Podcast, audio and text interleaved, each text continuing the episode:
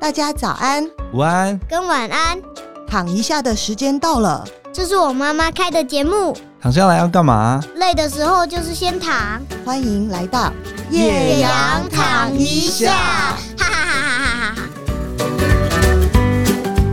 Hello，大家好，我是叶阳。你今天累了吗？欢迎过来一起躺一躺，我们轻松聊聊天。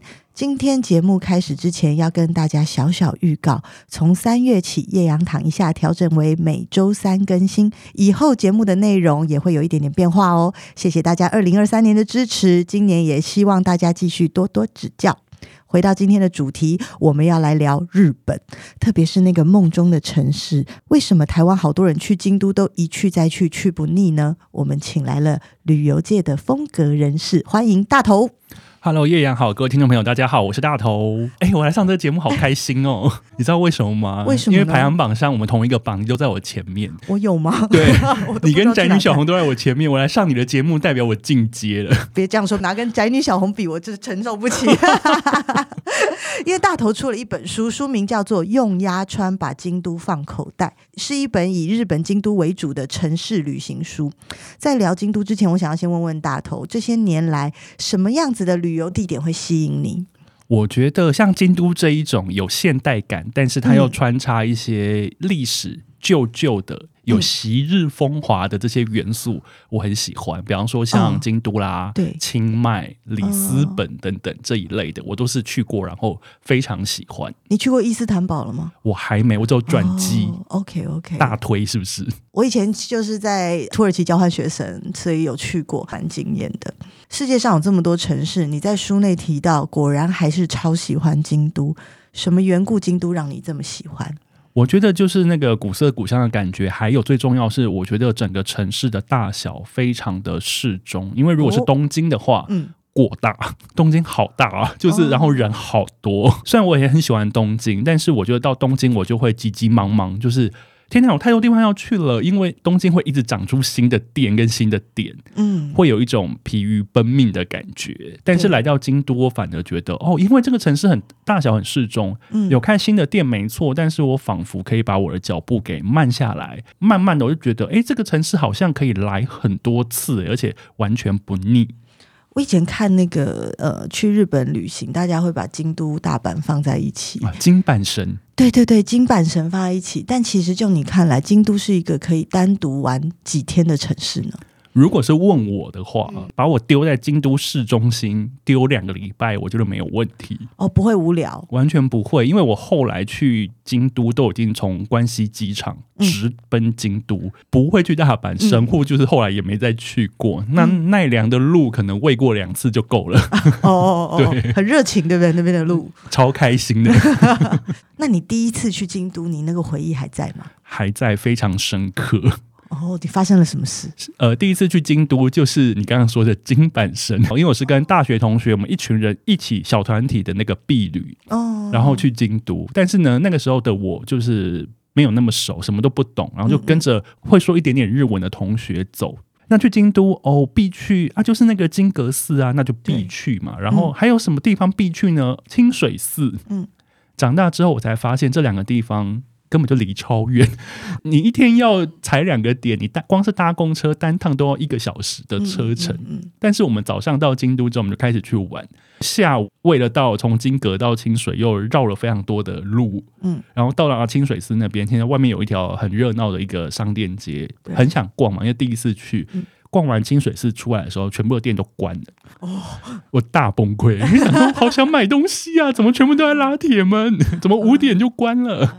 一个遗憾，当时啦。嗯这次新书你用鸭川这个河川来贯穿整个旅游行程，嗯，对，这一次的新书的名称叫做“用鸭川把京都放口袋”。我特别想说，用鸭川这件事情，就是想把鸭川当成一个工具，因为很多人去京都可能就顾着去踩那些世界遗产，那因为你可能就已经很忙了，因为有太多地方可以去，更花时间一点，你可能说我要和服体验，嗯，嗯要去换和服。但我会觉得说，哎、其实京都有很多蛮生活化的地方。那我觉得嗯最生活化就是刚刚提到的鸭川，所以鸭川这一嗯条河川，它的发源地在京都的北边，然后一路往下。直直的穿过京都的市区，它大概嗯有二十三公里左右的长度。那鸭川的左岸跟右岸其实是整顿的非常好的河堤，嗯，有漂亮的草地啊，然后有大树啊，然后有生态，因为它是一级河川，所以河里面有很干净，有鱼，然后有飞鸟，有苍鹭，有老鹰，还有一些小鱼、小虾等等。两边又有那种长椅，然后有垃圾桶，然后有。公共厕所等等，就是整治的其实非常好，非常的悠闲。然后你还可以骑脚踏车， 哎、你真的很生活感的，欸你居然说出有垃圾桶，这真的蛮重要的。 是不是？我跟你坦白一下，就是我只去过京都一次，印象非常好。但是呢，看了你这本书以后，我突然觉得，哎，我有去过京都吗？因为我没有看到欸鸭川呢、我觉得压川，因为河这件事情，就是其实你没有特别去注意到，你就不会发现它的存在。但是你一旦知道它的存在之后，你就无法抹灭它。我看了你的书，有一个名词叫做“压川等间隔法则”，可不可以介绍一下什么是压川等间隔法则？压川等间隔法则是当地有一个不太算是规定，就是一个不成文的习惯。嗯因为呃，京都在三条跟四条这个超级热闹的区域，你可以把它理解成京都的东区或信义区。 这一段的鸭川其实人会非常的多，那很多人喜欢坐在鸭川旁边。呃，聊天啊，做休闲活动啊，纳凉等等，小团体坐在鸭川旁边，大家就会差不多隔一个两三公尺的距离，然后再一组人，再一组人，就是他们会有那个社交距离这样子。所以，当你站在桥上往鸭川旁边看的时候呢，你会发现下面的人好像讲好一样，不会有太近的距离，差不多就是两三公尺间隔间隔这样，就很可爱的一个画面。就很像那个月饼自己有自己的位置这样子。之类的，因为我觉得这个等间隔法则就是在那边你会看得到。那因为一般来讲，我们生活在台北，我们人跟人的距离有时候会有点太 close，在鸭川旁边你会看到这个风景，你会觉得有点可爱我还以为特别是谈恋爱，大家会稍微你知道、啊。如果隔晚开一点如。果晚上去鸭川旁边看的话，其实就是一对一对 couple，也大概就是间隔那个距离，很有趣哦。 那你如果很不要脸的，就是插在中间说 “excuse me”，呃，不对 s l i m a s e 所以哇塞， 听一下你们在说什么。他们就觉得说：“天啊，你真是不会读空气 呢，怎么会那么近？”那他们都在那里做什么呢？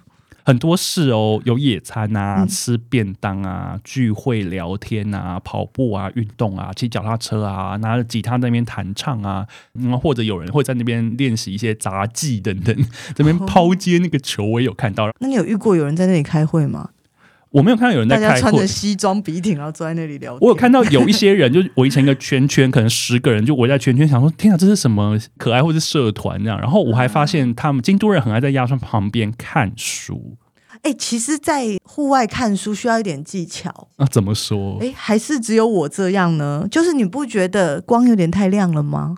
哦，有时候我会觉得那个太阳光让我没有办法看书。所以可能要找树荫之类的。你没有这个问题吗？我好像还好，但我可能都会找树荫下。哦，我也有在京都，就假装那边跟大家看一下书，或划一下手机，就坐在那边发呆这样。嗯嗯嗯但我发现他们好爱在鸭川旁边看书，我那个画面有够好看。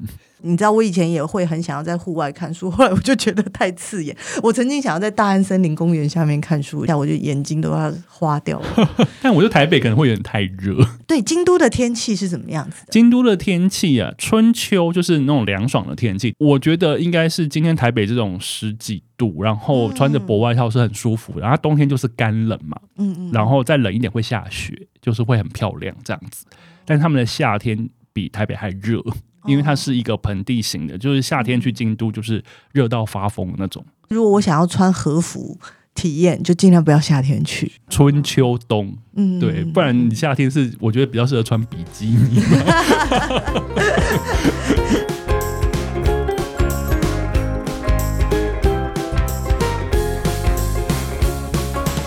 网络上有很多文章讲过，京都人很特别，说话很婉转。有个作者还说过，如果你问日本人在日本说话最让人摸不透、最爱话中带话的是哪里人，百分之百你会得到是京都人这个答案。你也这样觉得吗？网络上讲的那些京都人的一些话里藏话的那个，嗯我觉得超级厉害的。 对呀、超级厉害耶！我举个例子，比如说工作结束后，京都人会说一起吃个饭再回家吧，其实他没有要约你的意思，所以我不能答应。对，不能答 应，我可能会答应， 怎么办？嗯就可能一路尾随他回家。这个要是我先生早就回到家了，而且他还会问说可不可以住你家了。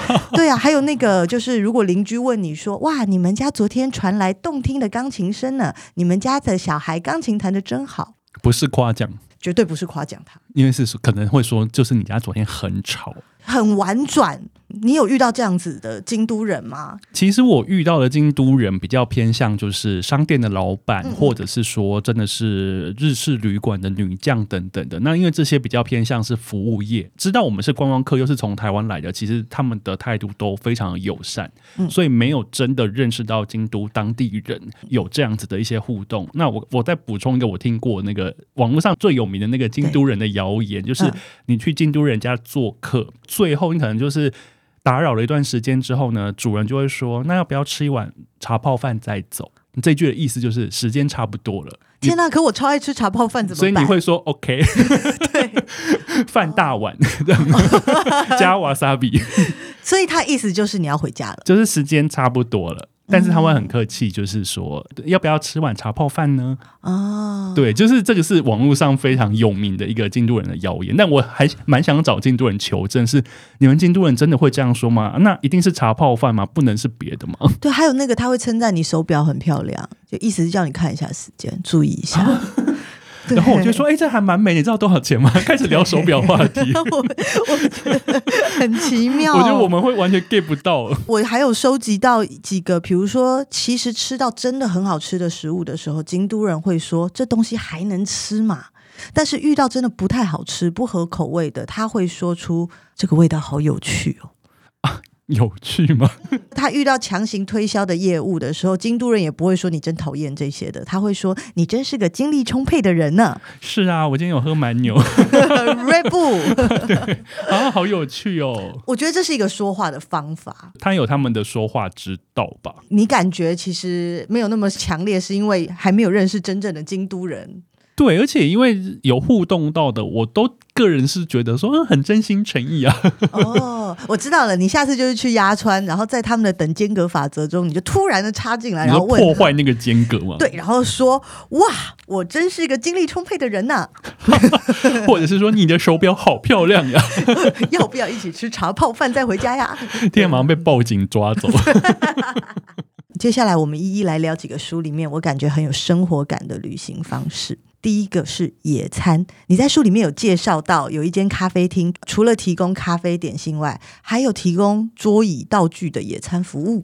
对这一间店我非常喜欢，我把它放在那个书的很前面，因为野餐是我去京都最想做的事情，可能是 top three 其中一个这样子。然后我就发现这间店，以往我们在台北野餐的时候，我们自己都会张罗很多很假掰的道具，因为就是要摆的很好看嘛，就是为了摆那些，我就不想野餐了。是不是很累？你很累，然后你带着小孩还要带那些东西，像最近比如大安森林公园有很多人在野餐，嗯然后一个摆的比一个漂亮，就觉得我去，然后呢，就是大家一人发一包乖乖，就觉得有一点尴 尬，所以我觉得这个应该要推广哎、就是你说的这个咖啡店叫做 Wife and Husband，它的租用在于说，你如果点了那个野餐服务，那个要事先预约，你不可能现场才点，就是你一定要事前预约说你要野餐服务。那他会给你一壶手冲咖啡，大概差不多是三杯的量，给你一个竹篮，嗯里面会装一壶咖啡、两个马克杯、一条桌巾、两块饼干。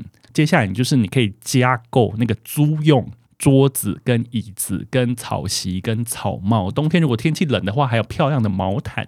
椅子有分高的、矮的，桌子有分大的、小的，你就可以去租，然后就一个半小时。那你租完之后呢？因为它离鸭川大概两三百公尺的距离，你就可以嗯提着你的食物，提着你的那些很轻便的家具，到鸭川旁边看你爱怎么摆就怎么摆， 所以那些桌子看起来是轻便的，是轻便的很。我自己扛得动就是你可以大概可以扛两张这类哦都没有问题，这样子。哦，因为都是折叠桌嘛，空手道，然后租用那些道具，然后去河边就是摆出漂亮的一桌。租用那些道具费用很高吗？其实不会耶，嗯椅子、桌子大概差不多都是两三百、三五百日币。对，哦很 OK 哎、是不是？你租完时间到再拿回去还给老板，你又可以空手离开，多开心！而且一个半小时绰绰有余啊，因为嗯光拍照就会拍半小时嘛。在那边野餐的人大部分是租的吗？都是租的，就是因为那个就是那间店延伸出去就是鸭川的河岸，所嗯以会有很多想要做这件事情的人去那边去体验。聊到了咖啡厅，你放在书里面最后，你讲了另外一家咖啡厅叫做京都湾处。是嗯，它有个服务也很特别，就是它是一间费用全包的店家。费用全包是包含了，因为我在京都去比较多天，然后呢，因为我们自由工作者难免还是需要工作，嗯那我带着电脑想说，天哪，我到底要去哪边找一个地方让我可以坐下来工作？因为日本人好像没有那么兴盛在咖啡店里面把电脑拿出来的这件事情。会失礼吗？好像有一点点失意，他们的营业模式好像比较没有接受这件事情。那可能台北就很 OK 吧，所以我就要找一间类似可以工作的 work lounge，然后就找到这间叫京都万处的店，它包含了给你位置、给你插头、给你 WiFi，然后给你餐点，然后可以租你脚踏车，然后你还有淋浴间，哦，还有置物柜。淋浴间就是如果你要去鸭川旁边跑步的话，你跑回来可以在那边 shower。它是二十四小时的吗？呃，没有，早上九点到傍晚六点，哦但是它只有营业周末两天。但是我因为我刚好时间有搭上，所以那一天我就带我电脑在那边工作，然后饿了就点东西吃，点多少都可以吗？对，然后我就中午就是还跟他租了脚踏车，骑着脚踏车带着便当去自己做三明治，然后去河边野餐，然后野餐回来再继续工作，这样子你过得很惬意耶。生活感，生活感。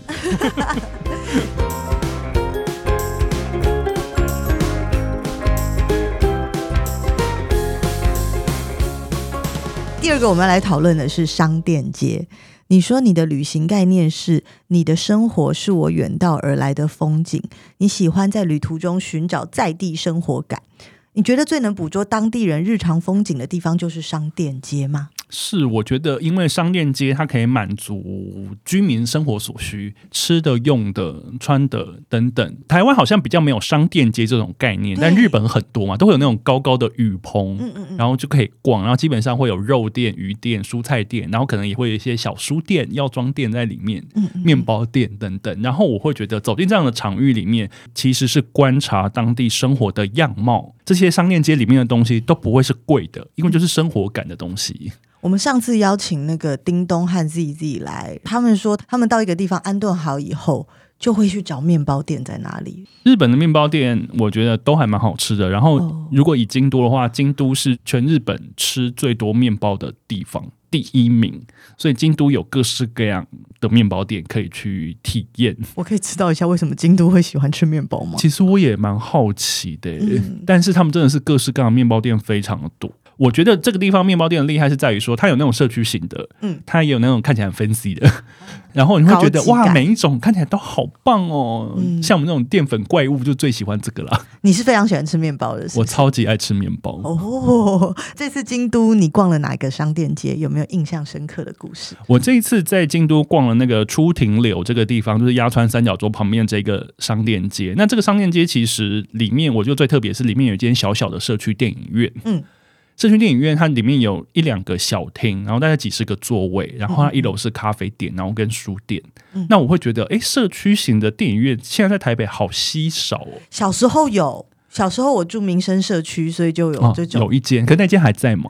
哎不在了。对，哎，后来还有一间，呃，就民生大戏院还在。嗯，对，那我会觉得像这样子的社区型的电影院非常少，因为现在假如说民生社区还有，但嗯是如果我们住另外一区的人，你可能要看电影，想说那一定就是维修等等，对就就是是我们。要往新一计划区去。然后我们要去看那个哇，四 DX、嗯 IMAX 对 这种，所以就比较不会有所谓的小电影院。那我觉得小电影院这件事情有点浪 漫，对，所以我觉得诶，好像很少体验到这件事嗯情。那我没有实际去看电影，但是我去那边喝杯咖啡，然后站坐在那边，然后买一些它的周边商品，看看都是谁来看电影的这件事嗯情，我觉得很有趣。那都是谁来看电影呢？有一些看起来像是妈妈，然后有一些啊嗯就是上班族就提着公事包就来了，然后因为那那一区可能附近也蛮多学校的，所以也有一些学生，嗯那他们就是时间到的时候，大家自己在那个购票机就买了电影票，然后就在那边排队准备要入场。哦，会觉得哦，好棒哦！如果我们家附近有这种小电影院，我应该也会想去看哦。你说的在地生活感啊，你就勾起了我以前小时候我都在民安社区长大，比如说在地生活有那个保龄球馆，哦，对，以前我们学校的对面就是保龄球馆。我小时候下课以后，我会跟小朋友们一起去打保龄 球。天哪，这什么台北小朋友日常 啊！哎，这很很怪吗？我们还会就是有一些零钱，比如十块钱啊、五块钱。那时候我记得点一首歌要五块钱，我们就会投币点歌 我。小时候也会做这件事情对，啊，然后全场都要听你投币点的那首歌。很拽，威风。印象中我的小学生活过得就是非常非常恬淡，你知道吗？ 然后也有那时候有两个戏院，好像一个叫联合大戏院，一个叫做民生大戏院，也会大家一起去，然后看赌神呢、你的小日子其实真的还蛮 fancy 的，你这是个吗 city girl，我一直觉得我很土哎、我觉得没有，哦我觉得听起来蛮闪闪发亮的。 要不然你小时候是怎么样子长大的？哎、其实我小时候住高雄冈山，冈山也有电影院，你也会打保龄球吧？也会有打保龄球。可是我们是对啊 country boy，、其实那个是我们那个年代共同的回对，没忆。错。哎、你是什么时候上台北的？我大学才上台北，那你有去万年滑冰吗？没有？ 哦，没有吗？ 那个时候还有万 年吗？有啦有啦，我我我记得有一阵子也是很流行，就是去那种万年大楼，然后去里面溜冰、溜直排轮。我觉得那是老台北的回忆吧。哦，因为我先生他有一阵子住在天母，然后我就觉得他就是个天母 boy，、他就是去溜直排轮呢、天哪，好炫哦！他妹妹来讲的时候是蛮好笑的，他们两个就是做什么呢？就是放学以后就套上他们的直排轮去顶好，或者去松青，一边试吃一边溜直排轮，什么 意思？看不懂。好难理解的复合式 场景。啊对我很想要大家留言一下，如果你也是天母人，你们干过这事吗？好特别哦！ 这就是生活感啦，所以我相信你在京都应该也有看过这样子的生活感，就是他们是怎么去娱乐的。我觉得每个地方的生活感，其实真的是你要离开观光区之后，你比较容易看到。就跟外国人来台北，他不可能在信义区的商圈， 不可能在香堤大道找生活感。 你可能要往比较旁边走，比方说会市场啊，甚至是大安森林公园等等这些，还是比较跟生活相关的场域里面，在地的住民们到底都在做些什么事情？我觉得对这个在京都其实你也是可以找地方去看得到。我看到你书里面有讲说，观光客少、在地人比较多的地方叫做北大陆这一区。是，就是鸭川比较偏上游一点点的地方，就是野餐那个地方。哦，嗯那你可以多聊聊北大陆这一区，你看得到什么吗？哦，那一区其实有一个比较有名的景点，但是不见得大家都会去，叫做京都植物园。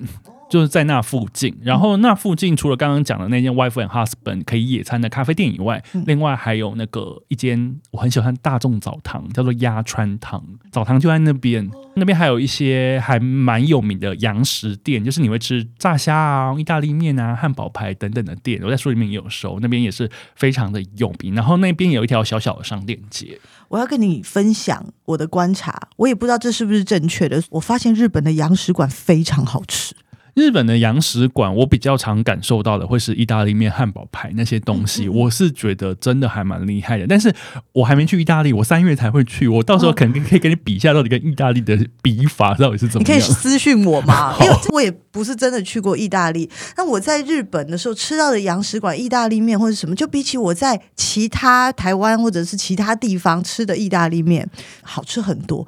只要一去日本，我就会去吃洋食馆，我会安排自己去吃洋食馆。嗯，但是他们的确这样这样子的店非常的多。那我书里面说的那间洋食馆也是几十年的历史，然后到现在，它甚至你要中午要去吃午餐定时，都还要排一下队，因为不是观光客在排，是当地人在排。对，因为太划算又好吃又大碗， 所以他们就觉得说，哦哎、那我们要去吃，啊对，这也说到另外一个重点，就是日本洋食馆其实没有非常的昂贵。没有很昂贵，嗯几百块其实就吃得到。你刚刚讲到生活感里面，还有讲到澡堂嘛，嗯，我对澡堂好有想象哦，可是我的理解真的很少，所以我想要问一下说梅汤啊、钱汤啊这些汤是什么意思呢？可不可以跟我们介绍一下？你的想象是什么？我想要先知道。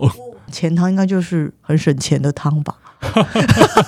钱汤其实是他呃，钱汤其实是他们大众澡堂的一个名称啦，所哦以泡一次差不多四百七十块日币，现嗯在以现在来说台币大概诶一百块台币左右。我可以花那个钱，然后在里面躺多久？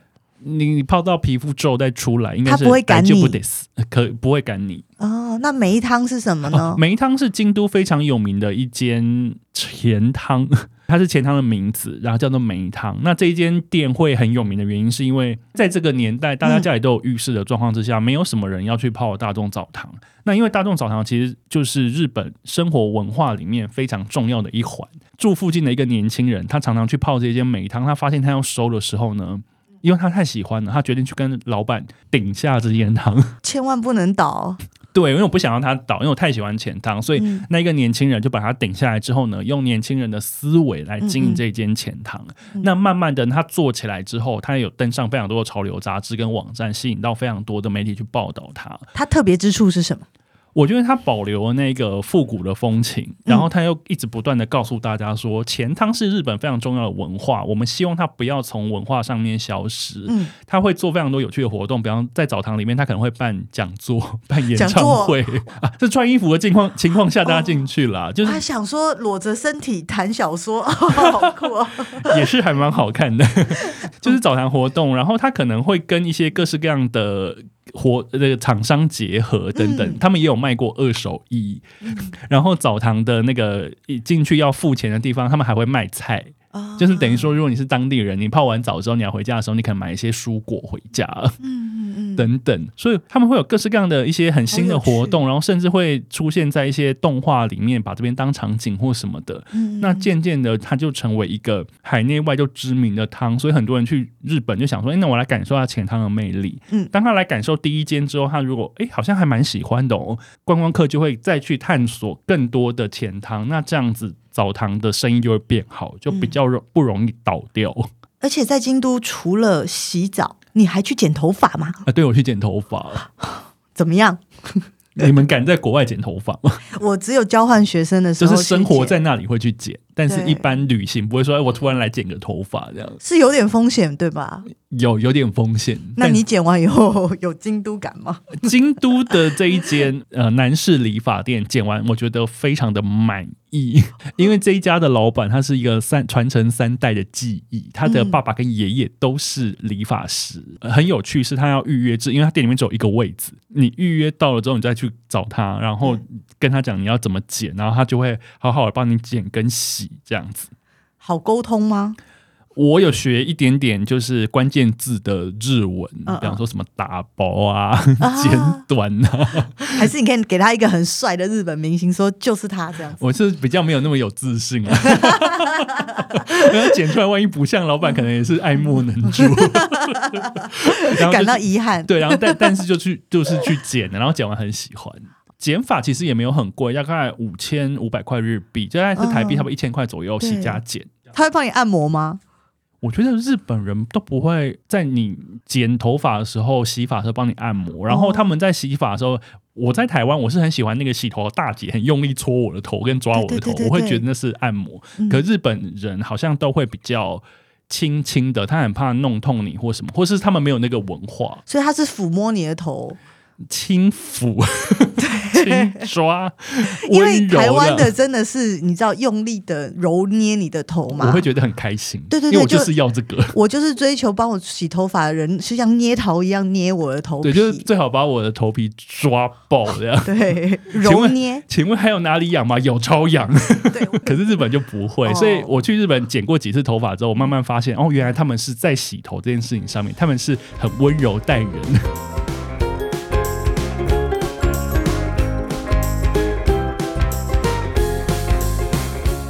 进入到我最喜欢的叫做住宿，哦因为我也是很喜欢选到底要去哪里住。你在书内介绍了不少旅馆，我对其中一个很有兴趣，就是看得到鸭川的旅馆，叫做金旅馆三福。对，没错，怎么决定要住在这的？因为他看得到鸭川， 因为。我这本书就是用鸭川把京都放口袋嘛，所以我在选择旅宿的时候，我就觉得，哎、我已经有住过一些连锁的或是一些很 fancy 的，但我想要住一间可以看得到鸭川的旅馆，所以我后来就找到了这一间日式的旅馆，然后醒来的确是可以看到鸭川，因为它就开在鸭川旁边。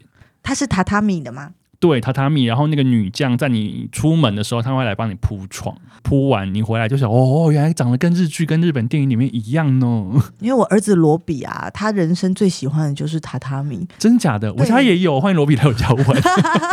京都的话，其实它的那种金町家所改建的一些民宿或旅馆，其实还蛮多的。那有需要注意的地方吗？要特别有礼貌吗？讲话很小声吗？因为如果是那种 Airbnb，基本上都会在民宅里面，真的是要讲话小声一点点，因为老房子它的隔音可能没有那么好。我觉得其实如果你真的可以找到这一类的房源，然后去体验的话，我觉得其实还蛮赞的。因为在台湾，我们其实真的不太会住到这样子的很道地的日式风味的旅宿、嗯旅馆、Airbnb 这样。他就是真的很像龙猫那种老屋，真的，然后你踩的那个木木头楼梯会嘎嘎叫。嗯对，上楼的时候会嘎嘎叫这样子。其实我会觉得真的还蛮特别的，因为嗯一些比较 fancy 或者一些比较现代现代感的旅馆，我们平常就是都在住啦。嗯那如果你嗯嗯到底做古都的话，你可以住到这种比较古老、比较传统一点的旅馆的话，然后享享用那个女将的服务，她帮你嗯铺床，她帮你送早餐，我觉得是很特别的体验。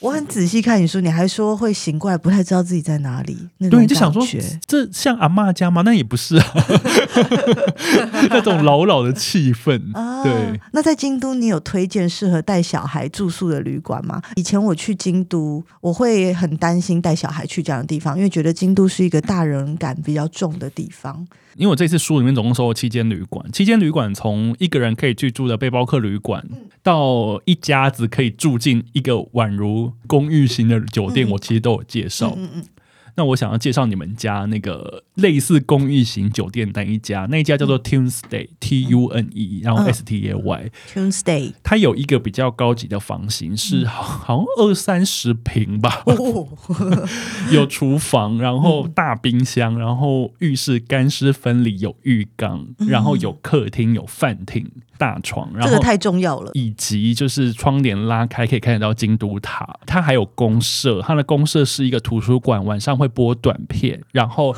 大人每天会有一杯红酒跟白酒的额度，哇，对，然后它还有一些小饼干、小点心跟无酒精饮料，还有泡面。房间还有唱机，就是可以让你黑胶，然后还有桌游等等，让你可以去取回房间使用。我觉得那一家子住进去真是太开心了，仿佛在京都你买了一户。 对，一户建，对， 第一次去住的时候，因为我跟我朋友一起去，我们两个人而已想到那个大空间的时候，我就说：“哎，这比我台北家还豪华， 而且还好大呀。”会不会非常昂贵呢？我那个时候去住的话，它一个晚上应该差不多两万一万多两万台币。哦，那还算合理范围。我觉得如果是一家人进去住，你想要享受一个。一碗两碗，然后因为它有又有厨房，附近又有超市，真的是超市去买一些你看得到的京都当地食材，你回家煮，而且它是厨房里面还有附厨具，啊是 IH 炉，你会觉得说真的好像真的是住进一个你刚买的房子里面，而且就是离京都车站也不远这样子。 Tuesday， Tuesday 我记下来了。这一间我就是相当的喜欢，因为你喜欢一个地方的时候，你有时候你难免会想要有一个我好像住在这里的错觉。那我觉得它就是一个真的很像你住在一个大楼里面的五楼那种。 天啊，住在梦幻的京都里，对，没买了一错，户房子。对，最后，我们来聊如何在鸭川吃便当。我是非常喜欢吃便当的人，所以想请问你，日本的便当跟台湾的便当有什么不同 呢？是冷的，我常常在日本吃到冷便当、欸，你不开心吗？ 不是、啊，我就是会觉得忘记帮我加热。啊。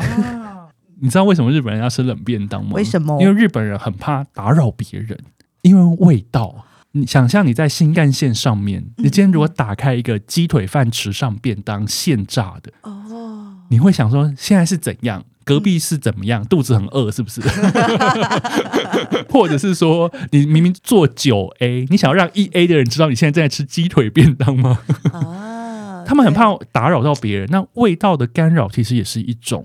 原来是这个原因。它是冷的，不是冰的、哦，就是凉掉这样，就是嗯正常的室温的那个温度。所以他们其实很多车站里面的便当都是这个，或者是说他们可能放在差不多十八度的那种，像我们在吃饭团那种感觉，是这个温度的便当。而且他们有办法让这样子温度里面的便当，那个菜看起来还是都很漂亮。第一口吃下去会觉得，哎呦是冷的，但多吃几口就觉得，哎，其实蛮好吃的。对，日那本我后来也便当给我的慢慢感觉习惯这件事情。那当然，他们也是有一些卖热便当的便当店啦，但是嗯如果你在车站或是在便利商店里面看到的话，都是冷的。但便利商店有些你其实是可以要求它加热，那个也没有问题。如果在京都，然后吃着热乎乎的便当，旁边京都人就会觉得啊，真是个精力充沛的人呢。哇，你的便当看起来真的很丰盛，那你是怎么安排在鸭川吃便当的呢？因为我一直去京都很多次之后，我就发现，在鸭川旁边上班或上课，你可能就是会拿便当到鸭川旁边的长凳上面吃。嗯，我就想说，天哪，好棒哦！我也想要这么做。然后我就去找了一间百年柴鱼品牌所经营的一个便当店，然后去买他们漂亮的便当，然后骑着脚踏车，然后再去便利商店买一瓶茶。呃，日本人吃便当很爱配茶或咖啡，就茶比较多。然后我就买了一瓶茶。然后去鸭川旁边找一个位置坐下来，看着鸭川，然后拿出我随身携带的餐具，然后把那个便当给吃完。然后鸭川旁边又有垃圾桶可以让我丢，是不是一切都非常的舒适？如果要去京都玩，最完美的应该是什么时候、几个人、去哪里、待几天、做什么？哇，好大的一题哦！你直觉回答我个人是一个人旅行派，啊，所以我会觉得，如果你想要去京都很悠闲的话，一个人去最好。嗯，然后你挑了季节呢，你只要避开几个时间，嗯樱花季不要去，哦，枫叶季不要去，嗯下雪的时候不要去。啊，你知道为什么吗大大家去赏雪吗？大家会去赏雪啊，金阁寺上面有雪，叫雪化妆。啊啊啊啊！我会觉得人多的时候，你会觉得走在他们的最热闹的闹区，好像走在香堤大道，因为全部人都在讲中 文。整个花见小路啊，现在是走在那个大道城，是不是？怎么中文这么多啊？啊啊啊对，所以我会觉得避开热闹的旺季，感受京都的美好。那当然，我这一次出的书里，我介绍的都是人会少的地方，嗯因为那些是比较京都在地生活的。